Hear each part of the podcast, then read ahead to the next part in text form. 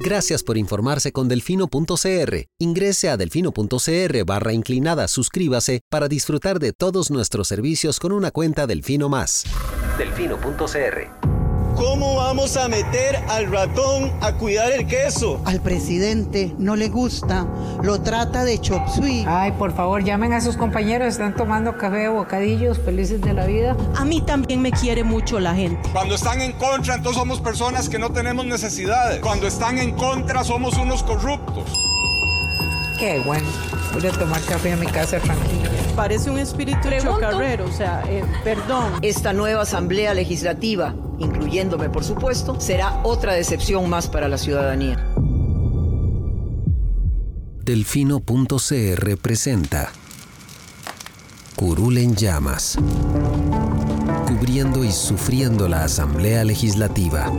Porque alguien tiene que hacerlo. Hola queridos suscriptores de Delfino.cr, bienvenidos a un nuevo programa de Curul en Llamas, el podcast semanal donde les comentamos los temas más relevantes e irrelevantes de la Asamblea Legislativa. Les saluda Luis Marigal desde el 2 de febrero del 2024, como siempre en compañía de... May, espero que todas y todos estén muy bien. Los temas para esta semana, vamos a hablar de la oposición de Novia Costa al préstamo que incluye el pago de un porcentaje a la Caja Costarricense del Seguro Social, así como de la negativa de Marta Esquivel de volver a asistir a la Asamblea Legislativa si se le niega eh, la protección. Eh, también vamos a mencionar sobre la terna para defensor adjunto que entregó la defensora de los habitantes a la Asamblea Legislativa y una nueva denuncia contra el ministro de Obras Públicas, Luis Amador, que presentó la diputada Katia Cambronero, y el cierre de las extraordinarias, lo que nos dejó este tormentoso periodo de tres meses que acabamos de finalizar, así como nuestras secciones Pregúntele a Lucho y las mejores y peores ideas de esta semana. Pero bueno, Lucho, empecemos yo creo que la semana pasada se nos olvidó mencionar esto y es que la Comisión de Asuntos Jurídicos que estaba tramitando, ¿era jurídico económicos, económicos? Económicos, la que preside doña Vanessa de Paul. Exacto. la de jurídicos la preside Tengo. Cierto. La Comisión de Económicos dictaminó un préstamo que es parte del acuerdo de financiamiento con el BIT, si no me equivoco, que viene... Y la Agencia Francesa de Desarrollo. Esa, que este tiene que ver con apoyo para temas de sostenibilidad, pero el gobierno decidió que se iba a usar para pago. No, no, no, en realidad, en realidad eso, el, en realidad eso es un préstamo premio por los resultados ambientales en la administración de Carlos Alvarado. Exacto, y se iba a utilizar para financiar el Estado, o sea, va a caja única, se aprobó el Ejecutivo no, la se había llegado a un acuerdo. Puesto, exacto, hay un acuerdo desde hace años de que todos préstamos internacionales que se aprueben en la Asamblea se tiene que asignar un porcentaje al pago de la deuda del Estado con la caja. El problema es que el Estado no ha, venido guardándose esos recursos en lugar de girarlos a la caja. Entonces, en este proyecto hicieron dos cambios. Uno fue que después de que el Ejecutivo y el oficialismo, con una moción del diputado Alexander Morantes. Ah, no, Morantes, cierto eh, buscó que ese porcentaje se redujera un 10% en una moción y en otra se eliminara del todo. No, perdón, fue, sí, sí fue Don Waldo, discúlpame. ¿Ves? El, ¿Ves? No estoy tan loco. Pero bueno, la comisión acordó entonces más bien double down en la asamblea y, y, decir que, bueno, no, entonces, si usted no quiere pagar, va a tener que pagar un 40 y metió una moción adicional que dice que el 60% de sus recursos restantes no los va a poder utilizar hasta que le haya girado el 40% respectivo a la caja. Eso fue lo que pasó la semana pasada. Esta semana se conoció que el ministro de Hacienda dijo que si eso lo aprobaban así, él iba a renunciar a esos créditos. Lucho. Correcto. Entonces, eso llevó a que más bien agarre fuerza la idea que yo también había planteado en esa misma sesión de comisión, doña Vanessa de Paul, que es destinar el 100% del crédito a la caja. Vale decir que el BID, el Banco Interamericano de Desarrollo, ya le advirtió al gobierno de que si renuncian a este crédito, esto va a complicar a futuro la obtención de más créditos de este tipo. Entonces, em, este tema se va a dirimir la próxima semana porque eh, ya esta semana se, digamos, se quemó el primer día de mociones 137, entonces eh, queda el segundo día y además quedarían las mociones de reiteración. No, mentira. No, ya, esta fue, ya estas fueron. No, sí, fue el primer día, se quemó el primer día. Entonces queda una nueva oportunidad de presentar nuevas mociones eh, y, verá, y habrá que ver qué ocurre en eh, comisión. Eh, yo creo que por la actitud de Novia Costa, el gobierno sí va a terminar renunciando a ese crédito. Ahora. y creo que y ahí en ese caso, digamos, la asamblea no puede hacer nada, vale, vale decirlo, ¿verdad? Eso es una, sí, porque el, préstamo se autoriza al gobierno, digamos, pero el gobierno puede decir, no, no lo voy a usar. ¿Cuál es una posición completamente irracional? Yo no entiendo. Porque, o sea, Novi prefiere ir a. Él dice: es que se me recortan los recursos. en lugar de darle no, el 90% del crédito, le van a dar el 60%. Pero por pasarse inteligente.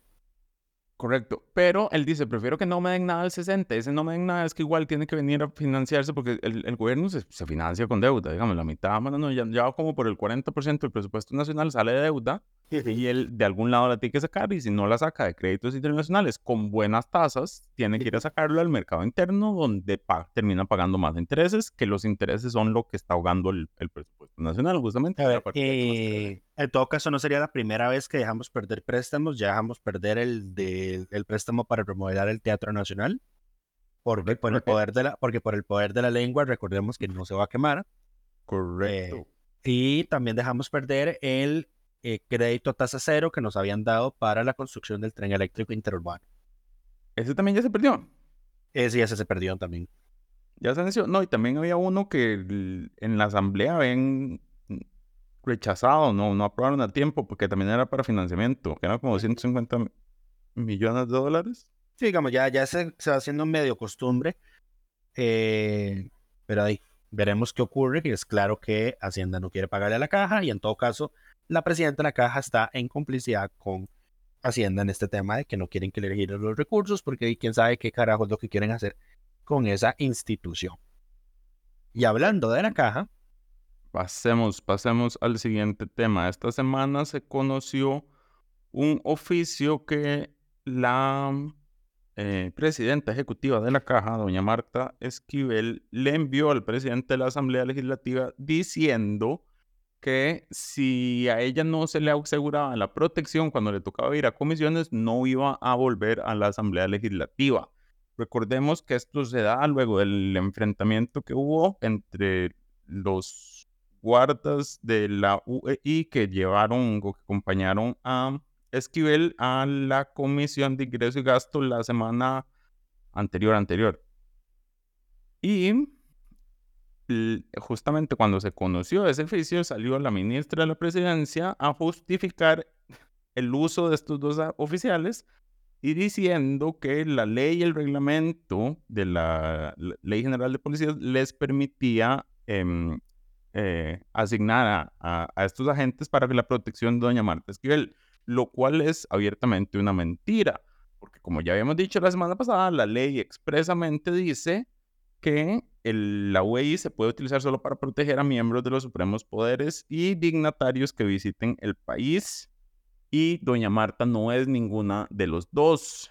Eh, la ministra se justificó en que el reglamento señala que en casos justificados se puede brindar protección a funcionarios del Poder Ejecutivo que se encuentren en una condición de riesgo comprobado. Y el problema aquí es que doña Marta Esquivel no es funcionaria del Poder Ejecutivo, Lucho. Correcto. La caja es una institución autónoma, con autonomía constitucional, aunque su designación recae en el Consejo de Gobierno, pues ella no es funcionaria del Poder Ejecutivo, es funcionaria de la Caja Costarricense del Seguro Social, es la caja la que le paga el salario, eh, que al parecer supuestamente no le han aplicado el rebajo todavía. Eh, vi que publicó Serie hoy, hoy en la mañana, aunque hay un temita ahí con esa base de datos y es que dice que esos datos son de noviembre. Entonces tendría ah. sentido de que para ese momento no se haya visto reflejado el cambio. Pero sí, eso fue lo que ocurrió sobre ese tema. De hecho, vale decir de que los periodistas que cubrimos la Asamblea Legislativa tuvimos una reunión esta semana con la dirección ejecutiva del Congreso, donde naturalmente se trató este tipo de temas, porque el oficialismo anda intentando decir que eh, se deben delimitar los espacios en los que eh, la prensa puede estar. Y aquí es donde, a ver, yo, yo ya no voy presencialmente a la Asamblea Legislativa, lo cubro remotamente porque hago los registros de votación y un montón de cosas. Los, solo lo puedo hacer desde, desde mi casa. escritorio. O desde la computadora de escritorio. O sea, esto no lo puedo hacer en, en la laptop que yo tengo. Eh, entonces, por eso yo cubro la Asamblea Legislativa remotamente. Además de que me gusta cuando ir, que sepan de que es porque ando detrás de algo. Mm. Para que teman. Para que teman. Para, que teman, para que teman. Exacto. Eh, entonces, bueno, tuvimos esa reunión, se habló del tema eh, y si dejamos claro de que de los medios de comunicación, los periodistas que cubrimos la Asamblea Legislativa, no vamos a aceptar ningún tipo de limitación a los accesos o a los lugares donde la prensa puede estar. Eh, Fuiste a, yo, a, decir que, no nos limiten a dónde estamos. Yo nunca vengo, pero que yo, no nunca, yo nunca vengo, pero cuando venía y eso pasaba, ustedes saben muy bien, y doña Carla Granados, que es la directora ejecutiva del Congreso, sabe muy bien que yo cuando yo iba a la asamblea casi que metía un amparo una vez cada, una, uno cada mes, precisamente por cosas como esas. Entonces, yo le dije, yo ya no vengo, pero yo les, voy, yo le ayudo a los colegas a, a, redactarlo, no tengo ningún problema.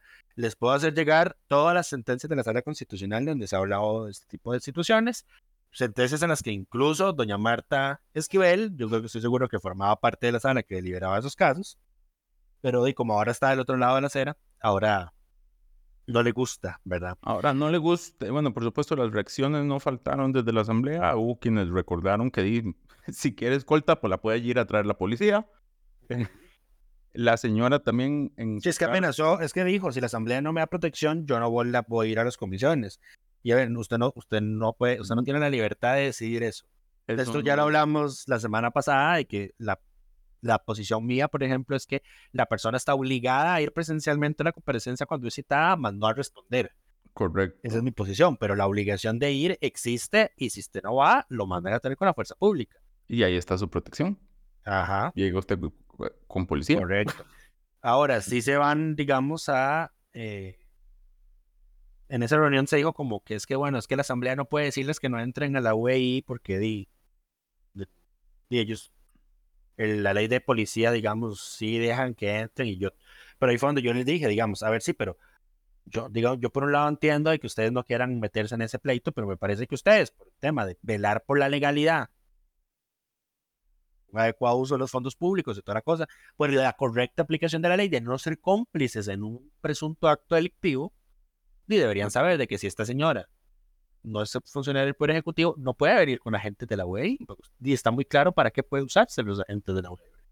Y hablamos de otro montón de cosas como disoluciones tecnológicas, ¿verdad? Que no bajen el sitio web de la Asamblea Legislativa los fines de semana, porque eh, si bien apreciamos el tráfico que nos genera nuestra plataforma Asamblea eh, durante esos días, eh, a ver, no es... también la necesitamos. sí, exacto. Ver, además no es óptimo de que una, de una, de que una eh, de que la página web de una institución pública pues esté caída los días en los que no trabajan. A ver, no debería ser así.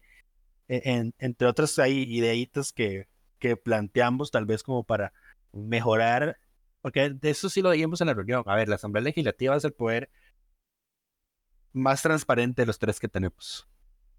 Oh, wow. Eso, eso es, y es cierto, digamos, es en el que más acceso a la información tenemos. Eh, que con todo y todo, ¿verdad? Es donde los documentos están publicados, eh, las cosas, las agendas se suben con anticipación y toda la cosa. Entonces, los, los, los, periodistas que cubrimos Asamblea Legislativa, obviamente vamos a dar peleas para que no, para que no haya retrocesos en ese aspecto. Porque si ya tenemos hermetismo completo y hasta le decomisan a uno los teléfonos en casa presidencial y el Poder Judicial es un absoluto desastre, ¿verdad? Confirmo. Entonces, di, no, no, si ya la Asamblea Legislativa es superior en muchos aspectos a los otros dos poderes en, esos temas, pues digamos, obviamente vamos a tomar acciones y vamos a estar peleando y reclamando de que no, se, no haya un retroceso en. Pero ahí vamos a ver, vamos a ver qué ocurre, eh, porque el, ¿cómo se llama? El informe de seguridad, el informe del incidente que se discutió el jueves en la reunión de jefaturas de fracción, eh, lo que se concluyó es que se va a hacer una revisión de los protocolos nada más. Eh, y medio el oficialismo volvió a insistir con el tema de decir hasta dónde puede entrar la prensa y hasta dónde no. atrévanse y ya verán, los que, ya verán lo que les pasa. Y es una amenaza. Si tiene miedo, que es en su oficina. Ahí no, lo, no lo, ahí no van a llegar. Pero, Pero bueno, pasemos al siguiente tema que es la terna para defensor o defensora adjunto. La defensora de los habitantes, Angie Cruikshank, cumplió con Lambert. man- ¿Qué? Cruikshank Lambert. Ah, Creí sí. que estabas preguntándome por el segundo apellido, perdón. No. Em, cumplió con su mandato legal de presentarle a la Asamblea Legislativa una terna de personas para ocupar el puesto de defensor o defensora adjunta que a Tatiana Mora, que es la que está actualmente, se le vence ahora en febrero. La defensora presentó tres nombres. Está doña Argentina Artavia Medrano, quien es docente de la Escuela de Ciencias Políticas de la UCR y de Relaciones Internacionales de la UNA, politóloga, eh, ha trabajado en, en estos temas. Después está Adrián Alberto Portugués, quien es asesor del despacho de la defensora. Em, tiene maestría en gestión macroeconómica y políticas públicas y es sociólogo. Y el señor Fabián Campos Pulanguer, que es sociólogo y coordinador de planificación institucional y gerente de resiliencia ecológica en la Fundación Fundecoro para el desarrollo de la Cordillera Volcánica Central.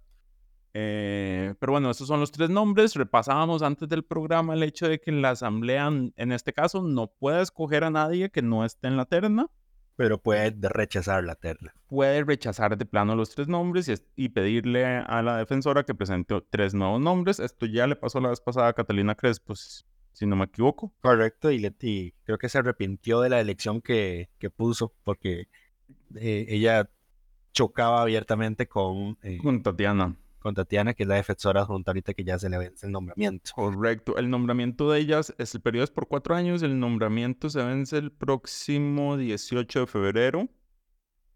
Por lo Y- que doña eh, Angie mandó a pedirle a la Asamblea Legislativa que eh, realicen la elección con urgencia porque el puesto de defensor adjunto, pues, aunque es el suplente, digamos, del titular, eh, sí tiene bastantes responsabilidades dada la dinámica de trabajo que tiene la institución. Entonces veremos qué ocurre. Naturalmente este tema lo va a...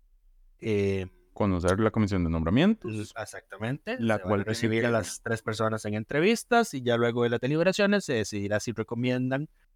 Probablemente, eh, a ver, no. cono- conociendo la comisión de nombramientos, esto va a tardar por lo menos un mes. Lo que van a hacer es definir una metodología, comillas, comillas, para valorar a las tres candidatos en sus Ya atestados. ahí se gastan una semana como mínimo. Correcto, van a abrir espacio para que la gente envíe comentarios si tiene positivos o negativos sobre estas personas. En eso se va otra semana después de que se publica la notificación y luego harán las entrevistas y las calificaciones finales. Estos Y luego, si los informes no son unánimes, hay que esperar una semana para la presentación de informes minoritarios. correcto. Y luego hay que esperar como cinco días para que entren los temas a la agenda del plenario. Entonces es un trámite bastante largo. Ya habíamos hablado de este tipo de temas con los plazos, esos fatales que establecen la ley o la constitución. Eh, Pero este no tiene un plazo fatal. No, yo creo que no. No, Eh, es nada más.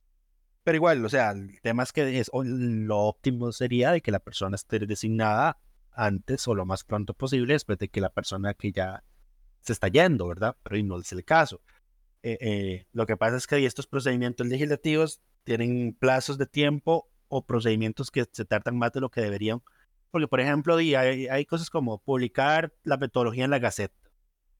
¿Por qué? Digamos, de publicarla en la página de la Asamblea Legislativa, en las redes sociales. Ya, ya suena en como- redes oye, sociales. ya suena como Pilar Cisneros, yo.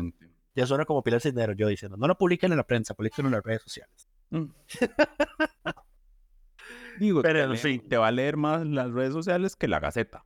Sí, absolutamente. Pero, ajá. Em, ah, En fin. En fin, pasemos al siguiente tema, que es la denuncia que presentó la diputada doña Katia Cambronero sobre el ministro de Ambiente Luis Amador.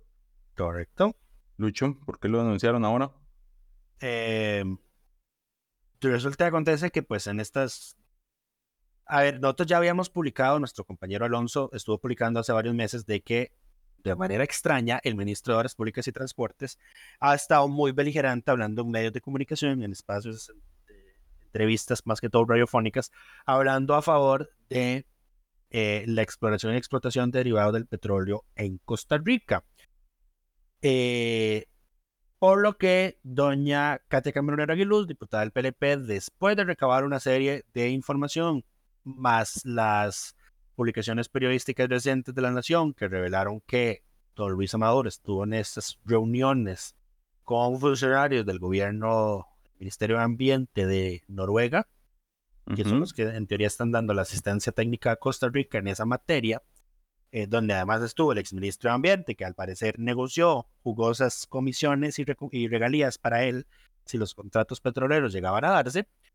Pues eh, ahí estaba el ministro de Obras Públicas y Transportes, entonces doña Katia lo denunció porque eso no está dentro de las competencias del ministro Amador. Ahora, cierta gente, a ver, varios troles, y yo creo que la gente también puede tener una duda legítima de preguntarse, a ver, pero si es el Ministerio de Obras Públicas y Transportes, sí podría tener un interés en el tema de la exploración y explotación derivados del petróleo, ¿verdad? Porque los combustibles son unos derivados de esos. Sin embargo, a ver, primero que nada, el tema de combustibles es, forma parte de la matriz energética del país. Y la matriz energética del país es resorte del Ministerio de Ambiente y Energía. Está bajo lo que conoce la rectoría. Correcto. Ahora, lo que tendría que hacer el gobierno para haber hecho esto correctamente y que don Luis tuviera una participación legítima en ese tema, es como hizo con el AIA, que francamente no nos dimos cuenta hasta ahora que pasó esta emergencia, es quitarle la rectoría del tema energético al MOP, al, perdón, al MINAE y dársela al MOP. Que ya, pero, pero digamos, pero por todo lo que implica además, porque a ver, si es un tema de rectoría energética, ahí también va metido el ICE, ¿verdad? Eh, Lo de la generación eléctrica, entonces ya es, es, un tema demasiado grande como para que esté recaído en el MOP. En el MOP, en el MOP que esté en la IA uno dice, mira, tiene medio sentido porque eh, a, ver si, a, ver si, así solucionan el tema de que eh, la gente, esta gente no arregla una calle y luego llega y le da y la rompe. De hecho, Amador fue el que pidió la rectoría justificando justamente la coordinación de obras públicas. claro, no esperaba que le saliera una contaminación de aguas y no tener la menor idea de qué hacer al respecto. Y al final, quien terminó asumiendo la rectoría del tema fue la ministra de Salud, después de llegar con su jet lag. Con todo y jet lag, exacto. Pero bueno, se presentó esta denuncia a Amador, la, fue presentada a la Contraloría de la República. Doña Katia Di la anunció en el plenario legislativo, eh, dijo, Di, el que además quiera sumarse, que se suma, y creo que al final fueron como 16 diputados los que la firmaron.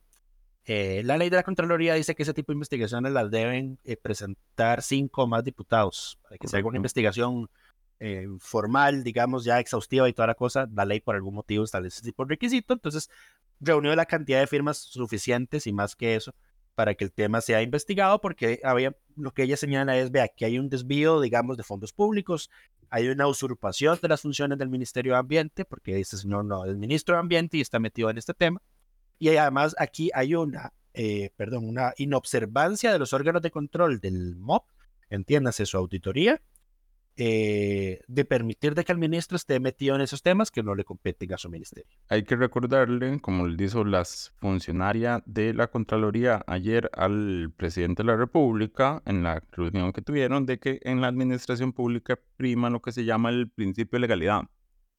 Quiere decir que las la el, y las personas... El Estado, el Estado solo puede hacer lo que la ley le permite solo puede hacer lo que la ley expresamente le autoriza. Entonces, la pregunta que hacía el presidente ayer en la reunión con la Contraloría de, pero ¿a dónde dice que no se puede? Está mal formulada porque es, debería decir que se puede para que usted pueda aplicar dos excepciones en conjunto. Pero bueno. Eso es lo que pasa cuando se pone una persona que estuvo 30 años fuera de Costa Rica y vuelve a, a, ser presidente. Versus a una señora que casi tiene la misma cantidad de tiempo siendo, formando parte del órgano de control de la hacienda pública del país y que además es la autora intelectual de la ley de contratación pública sobre la cual el señor pretendía leccionar. Exacto, pero bueno, no vamos a hablar de la comparecencia ayer, pueden leer el, reporte de hoy donde está, el Diego resumió y hay una nota también donde a mí me tocó resumir todo lo que pasó en esa reunión, bueno, lo más importante que pasó en esa reunión. Pero bueno, ah bueno, y por esto, Lucho, le damos el reconocimiento de congresista de la semana a la diputada Katia Cambronero, ¿correcto? Muy buenos controles políticos esa doña Katia, felicidades. Tiene muy buenos controles políticos, exacto. Debería enseñarle a don Elifeinza cómo se hace, pero bueno. en otros temas, pasemos al cierre de las extraordinarias. Lucho, Se acabó por fin este trimestre tormentoso que se conoce como el segundo periodo de sesiones extraordinarias. Que empieza el trimestre tormentoso donde todas las sesiones, todas las comisiones sesionan simultáneamente con ah, donde por fin tienen trabajo nuevamente. Sí. Sale del archivo todos los expedientes que el Ejecutivo no quiso convocar. Sí, Vaya está muy contento porque tiene que asignarle comisión a más de 100 proyectos de ley. Nada contento está ahí, nada contento. Eh, y ahí hay puestas a despacho también, unas 18 según el último corte. Pero bueno, ¿qué nos dejó el periodo de sesiones extraordinarias? Además de mucha pena ajena. Eh, a ver, hubo avances, hay que reconocerlo, hubo avances en temas de seguridad. La mesa ya que se, esta, ya, esta última mesa eh, entre poderes pues ya consensó 10 textos de proyectos de ley y ahí vienen otros, ¿verdad? Hubo varios que se, ya se han ido aprobando, por ejemplo, el, del Centro de Capacitación del OIJ, también, eh, bueno, ese se, aprobó en, en, segundo debate, ¿verdad? Se aprobó la ley para la protección de personas denunciantes y testigos de actos de corrupción, se aprobó lamentablemente quitarnos los feriados el feriado del 25. del 25 de julio. Se aprobaron los dos proyectos para la construcción del proyecto de la Torre de la Esperanza del Hospital Nacional de Niños. Se aprobó el proyecto eh, para endurecer el otorgamiento de la libertad condicional a personas fuera de los temas de seguridad, puro chayote, autorizaciones a municipalidades, desafectación. Sí, la burla de ley para garantizar el servicio de autobús para los usuarios. Correcto. Eh, otro regalo para la Asociación Obras del Espíritu Santo. Ustedes ya saben qué pensamos al respecto sobre, nosotros, sobre ese tipo de cosas. Eh, en total fueron 21 proyectos de ley en primer debate, 23 en segundo debate. Y mi roommate ese día me hacía la observación, porque a ver, las votaciones nosotros las metemos anualmente, ¿verdad? Y por cada votación hay que meter 57 indicativos de cómo votó cada uno de los 57, presente, perdón, ausente, en contra o a favor. Eh, entonces registramos 174 votaciones, pero eso hay que multiplicarlo por, por 57, entonces son casi 10.000 registros de votación en tres meses, los que metí, los que metimos a mano. Es que vos los metes a mano, ¿cierto? Sí, y luego está la gente en Twitter diciendo, especulando de que por qué hacemos nosotros esto y qué ganamos nosotros con esto. Esto es puro amor al país, por más difícil que pueda parecer. ¿Quién anda especulando? ¿Anda especulando? Eh, ah, sí, hubo gente ahí, pero no vale la pena. No te pongas a pelear con ellos en Twitter. No vale la pena. Voy a ir a pelearme con todos. No vale la pena. Para eso está este espacio, para ponerlos en su lugar públicamente.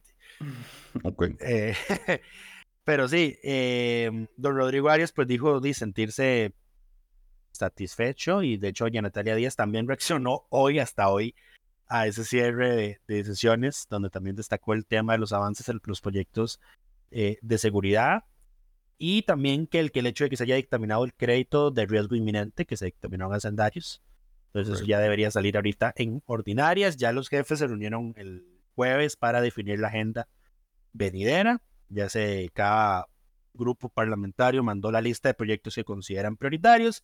Nota aquí para indicarles que Nueva República sigue insistiendo en que se saque de la agenda el proyecto de prohibición de las terapias de conversión, a pesar de que ya, ya, volvimos con este tema, exactamente, y ya volvieron a pedir que se saque, y eh, creo que pidieron una semana o ve hasta marzo, y una mayoría digo que estaba a favor.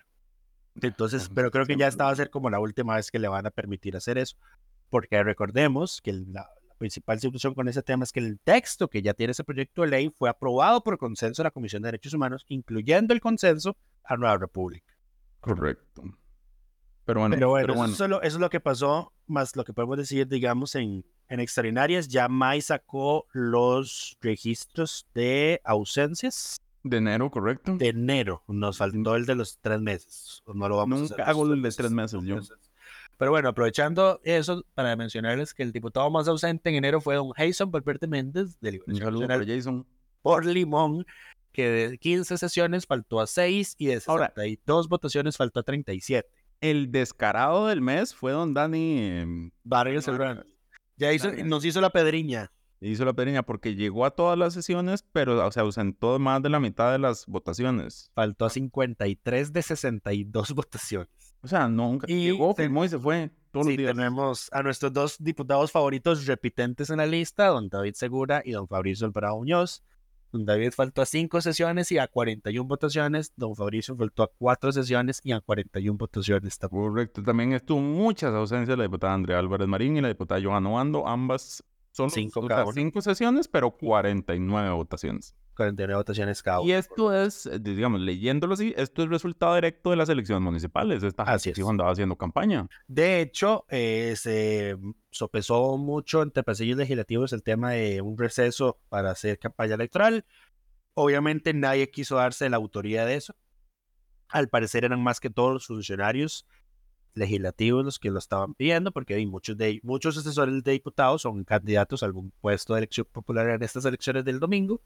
Entonces querían ese tiempo para ir a hacer campaña. La, al final la moción no se presentó y No varios salieron diciendo si eso se presenta yo lo voy a votar en contra porque obviamente esto ya, ya es una ya antes se daba hace muchos años se daban ese tipo de recesos ya no porque obviamente son muy mal vistos para la ciudadanía y en especial porque esta asamblea legislativa recordemos que se dio una semana de vacaciones extra en diciembre salieron una semana antes que el resto del sector público Correcto. Pero bueno, eh, pasemos. Eso fue lo que dejaron las extraordinarias. Pasemos al siguiente tema, que es nuestra sección de Pregúntele a Lucho.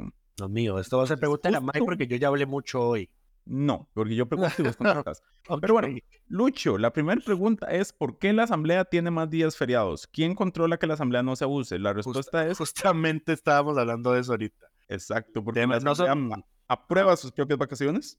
correcto eso está en las prerrogativas eh, Tiene una ley constitucionales Ajá. No, es en, la- en la- en las, eh, ¿cómo se llama? Los deberes y atribuciones que tiene la Asamblea Legislativa en la, el Correcto. artículo 121 de la Constitución Política.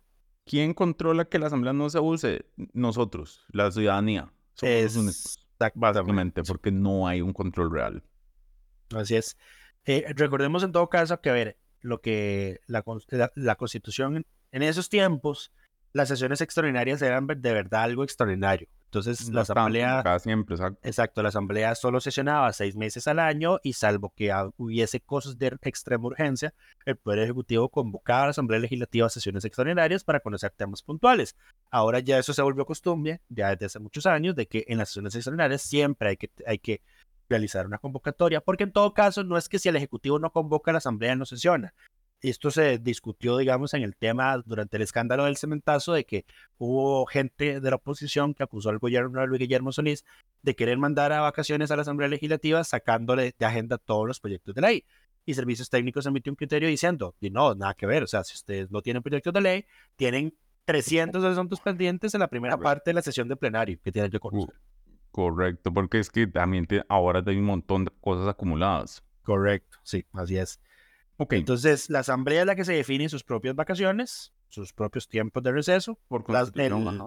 Ajá, el Ejecutivo no puede convocar a la Asamblea si está en receso y si se declaran vacaciones, se declaran vacaciones, salvo ciertas cosas, como por ejemplo cuando emite suspensiones de derechos y garantías en tiempos en los que la Asamblea está en receso, la Asamblea queda automáticamente convocada 48 horas después para sesionar Correcto. y Pero bueno, conocer el tema. Pero la respuesta en sencillo es, la Asamblea se dicta sus propias vacaciones. Ajá. ¿Y por qué? Porque así la constitución lo definió. Así es. La siguiente pregunta, Lucho, ¿sería factible social y políticamente que los diputados lleguen a la asamblea sin partido? Por ejemplo, como cuando llega el presidente a casa presidencial. Sí, pero no con este sistema de, de aquí- gobierno que tenemos. pa- Creo que hay dos preguntas. Sí. Porque el presidente no es que llega sin partido, lo, el presidente lo que tiene es en- Tiene una prohibición de beligerancia. Y entonces se pierde su condición partidaria al momento de asumir el Ejecutivo. Eso en la Asamblea no tendría sentido porque la Asamblea está ahí para justamente representar a los partidos políticos que en teoría representan los intereses o deberían agrupar los intereses de la ciudadanía que escoge. Entonces, digamos que hay un vínculo directo entre diputados y partidos que aquí al Ejecutivo se lo hemos quitado por constitución también. El otro tema sería si se pudieran elegir sin partido. Y ese es, es un, un tema, di, si se cambia la forma de elección de los diputados, actualmente no es posible porque... Habría que cambiar el sistema electoral. Correcto, porque nuestro sistema es... De- no solo eso, tiene el, el mono- los partidos políticos tienen el monopolio de la participación. Correcto. Eh, ya el Tribunal Supremo se ha pronunciado múltiples veces cuando alguien ha querido inscribirse sin partido, señalando que nuestro sistema es, eh, mantiene el monopolio de la participación en los partidos políticos como... Y eso está por no. constitución. Correcto. Ahora, la otra pregunta es si esto sería una buena idea. Em, las, a ver, si nosotros tenemos un problema, pero nosotros me refiero a la humanidad, porque esto no es solo acá, y es el debilitamiento estructural de los partidos políticos como representaciones de la ciudadanía. Eso es, es aquí y en todo lado. Em, lo cual lleva a, estos, a este tipo de propuestas o ideas de como que haya candidaturas sin partidos, pero en ese caso se propicia em, lo que dicen los estudios más bien que los candidatos o personas con más recursos sean quienes terminan accediendo a los puestos de poder porque pueden financiarse sus propias campañas y llegar. Y el problema de llegar sin un partido político es que entonces usted no representa nada más que sus propios intereses. Correcto. Hay algo que me parece interesante el tema del debilitamiento de los partidos políticos en estos tiempos de humanidad, porque vivimos en tiempos de humanidad sumamente polarizantes. Uno diría que más bien eso apalancaría a los partidos políticos porque podrían, de- di- so- bueno, este partido nosotros tenemos tal y tal posición sobre tal y tal tema y que la gente se va a reunir a partir de eso, pero no, no es eso lo que está ocurriendo. En el- y los partidos están súper debilitados y lo que está buscando la gente es apoyar a una persona en concreto. Me parece, no, no, no estoy diciendo que haya un nexo causal, sino que me digo, digo que me parece interesante ese fenómeno, ese fenómeno eh, viviendo la humanidad los momentos tan polarizantes que, que, que tenemos desde hace varios años. Pero bueno, Es- Pero bueno, pasemos a la siguiente pregunta. Lucho, las personas a las que se les comprueba que mintieron bajo juramento en comisiones, ¿qué repercusiones legales tienen? Eh, se les puede sancionar penalmente si el Ministerio Público los acusa por los delitos de perjurio o falso testimonio. Eh, Exacto. Ah, que tiene que comprobarse, o sea, hay que comprobar que mintió, Correcto. documentarlo. Así es. Y, Mm. eh, y además, y aquí está, esto es el, el problema, pero al- esta es la bendición y la maldición del sistema penal costarricense, me imagino que también de muchos lugares del mundo. Eh, no basta con demostrar que mintió, hay que demostrar que mintió deliberadamente, O sea, que sabía Que hubo estaba dolo, mintiendo. que hubo dolo. Exacto. No y eso es muy difícil de probar. Sí, sí, porque se puede decir, ah, ahí me equivoqué. Mm. Dije, yo no sabía que no era así. Sí, Lo exactamente. cual, digamos, en temas documentales es más complicado, pero bueno. Pasemos a la siguiente, a la última pregunta. Es Lucho, ¿por qué el presidente no comprende el funcionamiento de la Contraloría? ¿Cuáles son sus funciones y por qué no es un mando medio como él dice? A mí me encantan las comisiones, agregó. Gracias a Ronald por esa pregunta. Creo que ya la respondimos en el momento en el que hablamos sobre, brevemente sobre la audiencia que tuvieron ayer con la Contraloría. Es que es un señor que estuvo 30 años fuera del país. A ver, la Eh, primera pregunta es imposible de responder. ¿Por qué él no comprende? Yo no sé. Porque él no lo entiende. Porque, es- tema por- intelectual, puede haber porque, que no eh, quiere comprenderlo. No puedo dar las razones reales de por qué él no La lo- entiende. la, la sana lógica dice que es y el hecho de que el señor estuvo 30 años fuera del país, no está al tanto del funcionamiento de los... No se ha sector la público la costarricense. Ajá, exactamente. Eh, pero yo, eh, yo siempre he dicho que es que este señor, como estuvo en, en Indonesia en los tiempos de Duterte, se le pegaron las mañas eh, autoritarias del gobierno de Duterte en Indonesia. Entonces que es- vino, vino con esas cositas aquí a Costa Rica y por eso es que tiene esa máscara de hombre duro y manda más y que hacen todo caso los que yo digo. Eh, de hecho, fue muy gracioso porque él en esa reunión le dijo a la Contralora que ella no le rendía cuentas a nadie. y le- la Contralora atinadamente le dijo: Yo, presidente, Le rindo cuentas que- a la Asamblea Legislativa. Correcto. Ahora, ¿cuáles son las funciones de la Contraloría? Múltiples. Sí. A ver, primero que nada, la Contraloría es un órgano constitucional, ¿verdad? Adscrito a la está- Asamblea Legislativa. ajá. Está establecido en la Constitución Política, adscrito a la Asamblea Legislativa. Tiene varias de las funciones eh, eh, asignadas, de- eh, establecidas en la Constitución misma. Em, entonces, digamos, debilitar eso va a ser muy, muy complicado. Habría que reformar un capítulo completo de la Constitución, que es el capítulo segundo. imagínense. Ajá. Eh, y el artículo 184 es el que establece los deberes y atribuciones de la Contraloría, siendo el primero fiscalija- fiscalizar la ejecución y liquidación de presupuestos de la República, examinar, aprobar y improbar los presupuestos de las municipalidades, las instituciones autónomas, fiscalizar su ejecución y liquidación, enviar anualmente a la Asamblea una memoria del movimiento correspondiente del año económico anterior con detalle de las tareas del Contralor, la exposición de las opiniones y sugestiones que hayan emitido para mejorar el uso de los fondos públicos en el país, examinar, glosar y fenecer las cuentas de instituciones del Estado y los funcionarios públicos y las demás que la Constitución o las leyes les asignen. Exacto. Esas son, esas son las funciones de la Contraloría. Ahora, ¿por qué no es un mando medio? Porque cuando los mandos medios, cuando la gente habla de mandos medios, a los que se refieren usualmente es a los funcionarios de planta. Aquellos que están en las instituciones y el, el jerarca político que llega no puede remover. Exacto. Son gente que tiene en propiedad más que todo. Correcto. La Contralora no es un mando medio porque es la jerarca de una institución, claramente, que además es nombrada y puede ser destituida por la Asamblea Legislativa es la jerarca de una institución de rango constitucional que nombra la Asamblea Legislativa. Eso es como decir que la defensora de los habitantes es un mando medio. O como que, a ver, eh, como que Marta Esquivel es un mando medio. No es un mando. El mando medio es la gente del jerarca para abajo. Eh, que no están en puestos de confianza. Correcto. Exacto. Pero bueno, ahora sí, pasemos a Oiga, Ana, Ana Vic puso algo que no era una pregunta, pero dijo que quiero aprovechar para felicitarlos debería ser obligatorio en las clases de cívica que los alumnos escucharan este podcast. Sigan adelante. Muchas gracias a doña Navic por ese comentario. Sí, debería ser obligatorio que los escuchen en clases de cívica. Para subir las audiencias, exacto. Eh, no, no, solo para subir las audiencias, creo que este espacio, por lo general, eh, siempre procuramos enseñarle algo a la gente, o explicar, lo que, explicar los procedimientos o el porqué de las cosas de las que estamos hablando. Entonces, creo que siempre, siempre me gusta pensar que este es un espacio también no solo jocoso, en el que nos, de formación, en el que nos liberamos de las tensiones y las congojas que pasaron durante, durante la semana en la asamblea, sino tener un espacio para educar a la gente que nos escucha. Muchísimas gracias. Acuérdense eh, seguirnos en las plataformas en las que nos escuchan, eh, descargar los episodios, compartirlos, eso siempre nos ayuda mucho para seguir llevando el mensaje educativo de Curul ya más a más gente. Así que, pura bien, muchas gracias a Anavik por ese comentario. Muchas gracias. Pasemos a la última sección de las, buenas y malas propuestas de la semana. Tenemos malas propuestas. Don Leslie Jorges y nueve eh, congresistas más decidieron presentar un proyecto de ley para que el distrito de San Rafael de la Juela se convierta en el cantón de Ojo de Agua. ¿Por qué? ¿Por qué? ¿Por qué seguimos queriendo más municipalidades? Estoy... en llamas. Eh, ¿Cómo se llama este lugar oficial de, la campaña para abolir el régimen municipal de Costa Rica. Por favor, para ayer. Pero bueno, esa es una mala propuesta. También hay una, una adicional, pero es para crear un distrito, entonces eso no importa. No me importa tanto. Los distritos no tienen tantas cosas. Distrito em, décimo del Cantón de Buenos Aires, denominado Cabagra.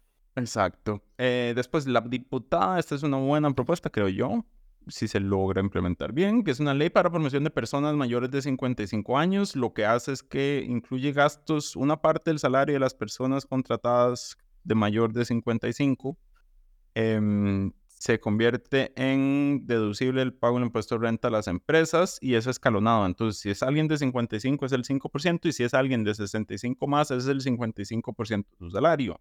Esta me parece una buena propuesta, principalmente porque en este momento y las encuestas de empleo han demostrado que es ese sector de la población 55 para arriba quienes más han salido del, del ¿cómo se llama? de la fuerza laboral. Y además, como la caja aumentó, bueno, no, eliminó el retiro anticipado, hay mucha de esa gente que va a tener que trabajar hasta sus 65 años para recibir una pensión eventualmente. Ese fue de Johanna Wando con tres, dos firmas adicionales de su bancada. Y el Ejecutivo cumplió su palabra de presentar un presupuesto extraordinario, tarde, porque dijeron que lo iban a presentar hace mucho. Sí. Eh, que corrige el, problema que habían tenido con la redacción de una norma presupuestaria. La número 10, ajá, que es que eh, puede nombrar, eh, puede llenar las plazas vacantes que están ahorita por jubilación o por renuncias y también tiene ahí la incorporación de recursos externos de créditos, eh, incluido transferencias a la caja por las deudas que ya se identificaron y conciliaron con el Estado. Eh, recursos para cumplir con órdenes de la Contraloría respecto al financiamiento de cuatro leyes, un rebajo ahí, un cambio de deuda cara o de, de, deuda, de deuda a largo plazo cambios de bonos, esos Ahora, no movimientos deja- contables de Hacienda. No deja, no deja ser particular que se esperaron al último día de sesiones extraordinarias para presentar este proyecto Claro, porque no querían perder su tiempo de sesiones para... en estos temas. Pero bueno, En estos este son, de nuevo, toda la lista de proyectos presentados esta semana está en el sitio delfino.cr barra inclinada asamblea. Y con eso terminamos. Esto es todo. Episodio cortito, aunque igual ya vamos por los 44 minutos. Muchas gracias por habernos acompañado de nuevo esta semana y nos escuchamos la próxima. Delfino.cr presentó Curul en llamas, cubriendo y sufriendo la Asamblea Legislativa, porque alguien tiene que hacerlo.